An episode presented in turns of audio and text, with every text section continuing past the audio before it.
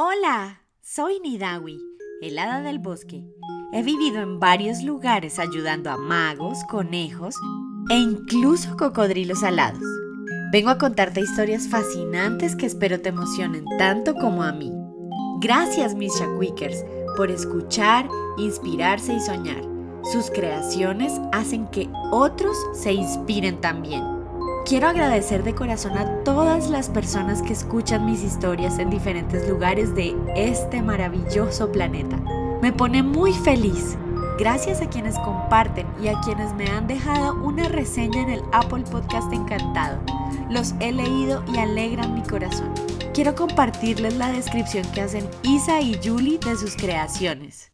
Yo dibujé cuando, cuando la Ana y Juan se encontraban en el camino y que ella tenía una y que ella tenía una bicicleta azul y Juan una bicicleta verde. Cuando las flores están apiando. Di hola. Hola, hola. Y hoy las flores cuando está papeando. Chao. Gracias Julie y gracias Isa. Pasen a ver sus creaciones en el Instagram Encantado y en el Facebook de Voces Encantadas. Hoy les traigo un cuento que me contaron dos hermanos alemanes, Jacob y Wilhelm. La historia se llama Madre Nieve. Cierta viuda tenía dos hijas, una de ellas hermosa y diligente, la otra fea y perezosa. Sin embargo, quería mucho más a esta segunda, porque era verdadera hija suya, y cargaba a la otra todas las tareas del hogar, haciendo de ella la cenicienta de la casa. La pobre muchacha tenía que sentarse todos los días junto al pozo, al borde de la carretera, y estarse hilando hasta que le sangraban los dedos. Tan manchado de sangre se le puso un día el uso que la muchacha quiso lavarlo en el pozo, y se le escapó de la mano y cayó al fondo. Llorando, se fue a contar lo ocurrido a su madrastra, y ésta, que era muy dura de corazón, la riñó ásperamente y le dijo Puesto que has dejado caer el uso al pozo, irás a sacarlo. Volvió la muchacha al pozo, sin saber qué hacer, y en su angustia se arrojó al agua en busca del uso. Perdió el sentido, y al despertarse y volver en sí, encontróse en un bellísimo, pero hermoso prado, bañado de sol y cubierto de millares de florecillas. Caminando por él, llegó a un horno lleno de pan, el cual le gritó ¡Sácame de aquí! ¡Sácame de aquí que me quemo! Ya estoy bastante cocido. Se acercó y con la pala fue sacando las hogazas. Prosiguiendo su camino, vio un manzano cargado de manzanas, que le gritó a su vez. Sacúdeme, sacúdeme. Todas las manzanas estamos ya maduras. Sacudiendo ella el árbol, comenzó a caer una lluvia de manzanas hasta no quedar ninguna, y después que las hubo reunido en un montón, siguió adelante. Finalmente llegó a una casita, a una de cuyas ventanas estaba asomada una vieja, pero como tenía los dientes muy grandes, la niña echó a correr asustada. La vieja la llamó. ¿De qué tienes miedo, hijita? Quédate conmigo. Si quieres cuidar de mi casa, lo pasarás muy bien. Solo tienes que poner cuidado en sacudir bien mi cama para que vuelen las plumas, pues entonces cae nieve en la tierra. Yo soy la madre nieve. Al oír a la vieja hablarle en tono tan cariñoso, la muchacha cobró ánimos y aceptando el ofrecimiento entró a su servicio.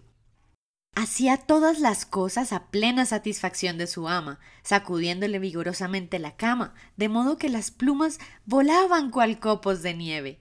En recompensa disfrutaba de buena vida, no tenía que escuchar ni una palabra dura, y todos los días comía cocido y asado. Cuando ya llevaba una temporada en casa de Madre Nieve, le entró una extraña tristeza que ni ella misma sabía explicarse. hasta que al fin se dio cuenta de que era nostalgia de su tierra. Aunque estuviera allí mil veces mejor que en su casa, añoraba a los suyos, y así un día dijo a su ama Siento nostalgia de casa, y aunque estoy muy bien aquí, no me siento con fuerzas para continuar. Tengo que volverme a los míos. La madre nieve respondió Me place que sientas deseos de regresar a tu casa, y puesto que me has servido tan fielmente, yo misma te acompañaré. Y tomándola de la mano, la condujo hasta un gran portal. El portal estaba abierto y en el momento de traspasarlo, la muchacha le cayó encima una copiosísima lluvia de oro, y el oro se le quedó adherido a los vestidos, por lo que todo su cuerpo estaba cubierto del precioso metal. Esto es para ti, en premio de la diligencia con que me has servido, le dijo Madre Nieve, al tiempo que le devolvía el uso que le había caído al pozo. Se cerró entonces el portal, y la doncella se encontró de nuevo en el mundo, no lejos de la casa de su madre. Y cuando llegó al patio, el gallo que estaba encaramado en el petril del pozo gritó Nuestra doncella de oro vuelve a estar aquí. Entró la muchacha, y tanto su madrastra como la hija de ésta la recibieron muy bien al ver que venía cubierta de oro. Ella les contó todo lo que le había ocurrido, y al enterarse la madrastra de cómo había adquirido tanta riqueza, quiso procurar la misma fortuna a su hija, la fea y perezosa. La mandó a hilar junto al pozo, y para que el uso se manchase de sangre, le puso la mano en un espino y la hizo que se pinchase en un dedo. Luego arrojó el uso al pozo y a continuación saltó ella. Llegó como su hermanastra al delicioso prado y echó a andar por el mismo sendero. Al pasar junto al horno, volvió el pan a exclamar Sácame de aquí. Sácame de aquí que me quemo. Ya estoy bastante cocido. Pero le replicó la holgazana ¿Crees que tengo ganas de ensuciarme? Y pasó de largo.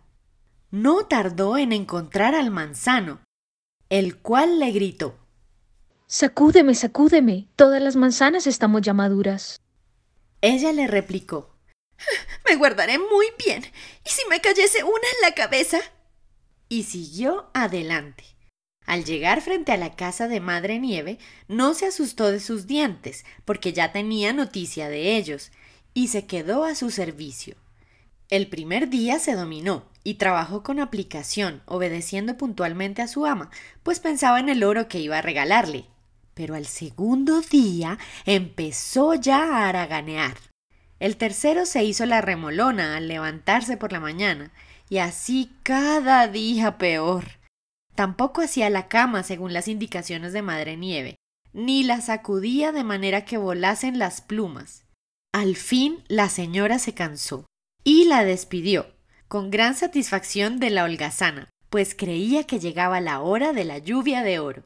Madre Nieve la condujo también al portal, pero en lugar de oro vertieron sobre ella un gran caldero de pez. Este es el pago de tus servicios, le dijo su ama cerrando el portal. Y así se presentó la perezosa en su casa, con todo el cuerpo cubierto de pez y el gallo del pozo al verla se puso a gritar. Nuestra sucia doncella vuelve a estar aquí. ¿Cómo te imaginas que es la madre nieve? ¿Cómo crees que era el manzano? ¿Y el pan en el horno? ¿Será que la lluvia tiene una madre que debe rociar las plantas? ¿Se te ocurre alguna historia? Y así termina el cuento de hoy. Ahora tengo que subir a uno de los árboles más altos del bosque para buscar el espacio más amplio y conversar telepáticamente con mi amiga Carolina. Ella vive al otro lado del planeta, rodeada de playas y canguros. Me dijo que me contaría una historia de la tía tarántula. Antes de irme, quiero agradecer a todos los shakwikers que me escuchan y a quienes comparten sus creaciones, en especial a Isa y a Julie, y las voces encantadas de Silvi, el tío Fer y el tío Flacao. Si quieres enviar tus creaciones o compartir tus respuestas, puedes ir al Facebook de Voces Encantadas o a arroba Voces Encantadas en Instagram. Recuerda, sueña y sé feliz.